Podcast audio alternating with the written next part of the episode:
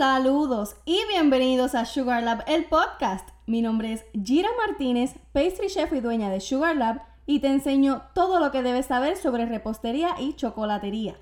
Su historia, truquitos e información valiosa que se te ayudarán a crecer en este maravilloso mundo azucarado. Hoy es lunes, feliz inicio de semana, espero que esta sea una bendecida llena de aprendizaje y trabajo, ya que el próximo fin de semana es el Día de las Madres. Yo espero que tengan muchas, muchas, muchas órdenes, así como yo. Yo ya tengo todo listo, ya hice mis compritas, estoy ready to go para empezar a concretar todas esas órdenes del próximo fin de semana. Y hoy me conecto contigo un poquito más tarde porque ya por fin estoy completamente vacunada. Hoy me tocó en la mañana tempranito mi segunda vacuna, mi segunda dosis. Así que ya estoy lista con la vacuna. Eso era algo que quería hacer hacía tiempito ya y ya por fin pues pude concretar eso también. Si es la primera vez que me escuchas, quiero darte las gracias por estar aquí y si estás aquí es porque quieres aprender sobre la repostería, quizás para comenzar como hobby o para emprender. Y quiero decirte que aquí estaré ayudándote en lo que necesites.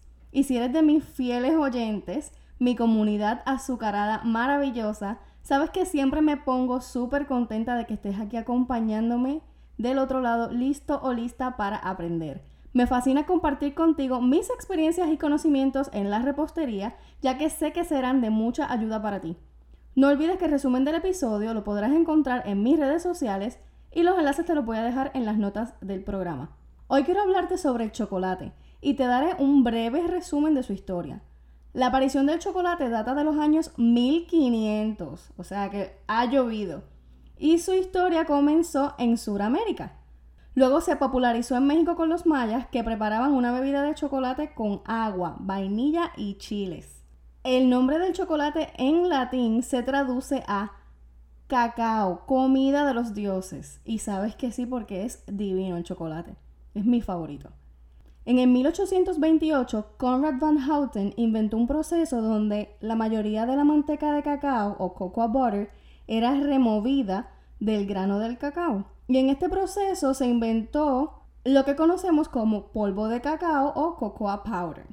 Con este acontecimiento se hizo posible el poder desarrollar dulces de chocolate, bombones, este, las barras de chocolate, todo tipo de chocolate que podemos encontrar comercialmente.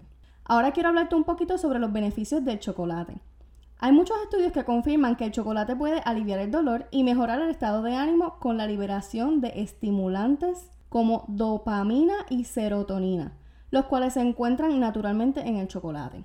El chocolate oscuro contiene antioxidantes y el consumo de 46 gramos de chocolate al día con al menos de 70% de sólidos de cacao se dice que ayuda a reducir el riesgo de ataques del corazón y enfermedades circulatorias. Así que ya sabes que el chocolate es súper bueno para ti, obviamente en cantidades pequeñas y siempre y cuando sea chocolate oscuro. Algunos de los equipos básicos que necesitas para utilizar chocolate o para comenzar a hacer tus propios chocolates son moldes de plástico, los cuales varían en densidad. Por ahí en las tiendas de repostería podemos encontrar unos moldes de plástico que son bien livianos y bien frágiles. Mientras que si compras unos de mayor calidad de policarbonato, estos aguantan más y aunque son un poco más costosos, son mucho más duraderos. Otra de las cosas que pudieras necesitar que no son necesarias son las máquinas para temperar chocolate. Esto va a depender de la cantidad de chocolate que tú estés produciendo. Si tú solamente estás haciendo decoraciones pequeñas o bombones pequeños para tu consumo o para vender en pocas cantidades, te recomiendo que vayas a Home Depot o cualquier ferretería o lugar donde vendan losas y te consigas una losa de mármol para que puedas temperar el chocolate. Y esto de temperar te lo voy a comentar luego en otro episodio para que entiendas bien este proceso tan importante del chocolate. También vas a necesitar un termómetro digital, que es el más seguro y más preciso. Envases de plástico para poder derretir el chocolate, un calentador de chocolate o warmer, que esto lo que hace es que cuando tú tengas ya el chocolate derretido y temperado, él lo mantiene a temperatura. También pudieras necesitar una pistola de aire caliente o un blower, como se le conoce en inglés, que esto lo que hace es ayudarte a recalentar el chocolate una vez este pierde la temperatura adecuada para trabajar con él. No es necesario, pero sí te ayuda, esta herramienta te ayuda muchísimo. Existen muchísimos más materiales que pudieras adquirir poco a poco dependiendo de la producción, el nivel de producción que tú tengas de chocolate. Y estos pueden ser hojas de acetato con dibujos en manteca de cacao o cocoa butter, que se le conoce como transfer sheets, o hasta una pistola de spray para que puedas echarle chocolate al bizcocho, como si fuera un tipo de airbrush. Entre muchísimos otros que pues te ayudarán en el proceso de la creación de chocolates, de decoraciones, en fin, en muchas cosas más. Ahora bien, tienes que saber los enemigos del chocolate. Y el número uno es la humedad.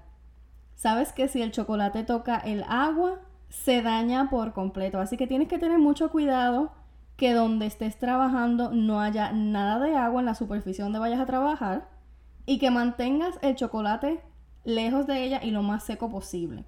También el calor excesivo, como cuando calientas mucho el chocolate cuando lo derrites, se forman estas pelotitas y a veces tienes que hasta botarlo porque es bien difícil salvarlo.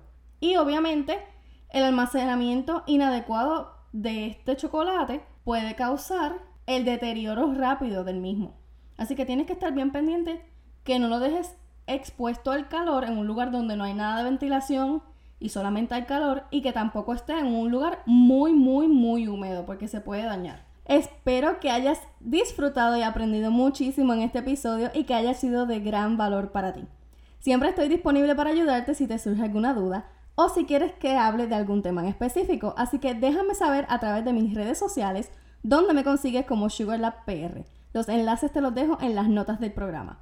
No olvides suscribirte a SugarLab el podcast para que seas el primero o la primera en enterarte de los nuevos episodios. Si te encanta este podcast, te invito a que me dejes tu reseña en Apple Podcast y recuerdes compartir este podcast con tus amigos y amigas reposteras para así poder llegar a más personas como tú apasionadas por la repostería. Te invito a que te unas a esta aventura para juntos crear una dulce química entre la repostería, tú y yo. Hasta la próxima.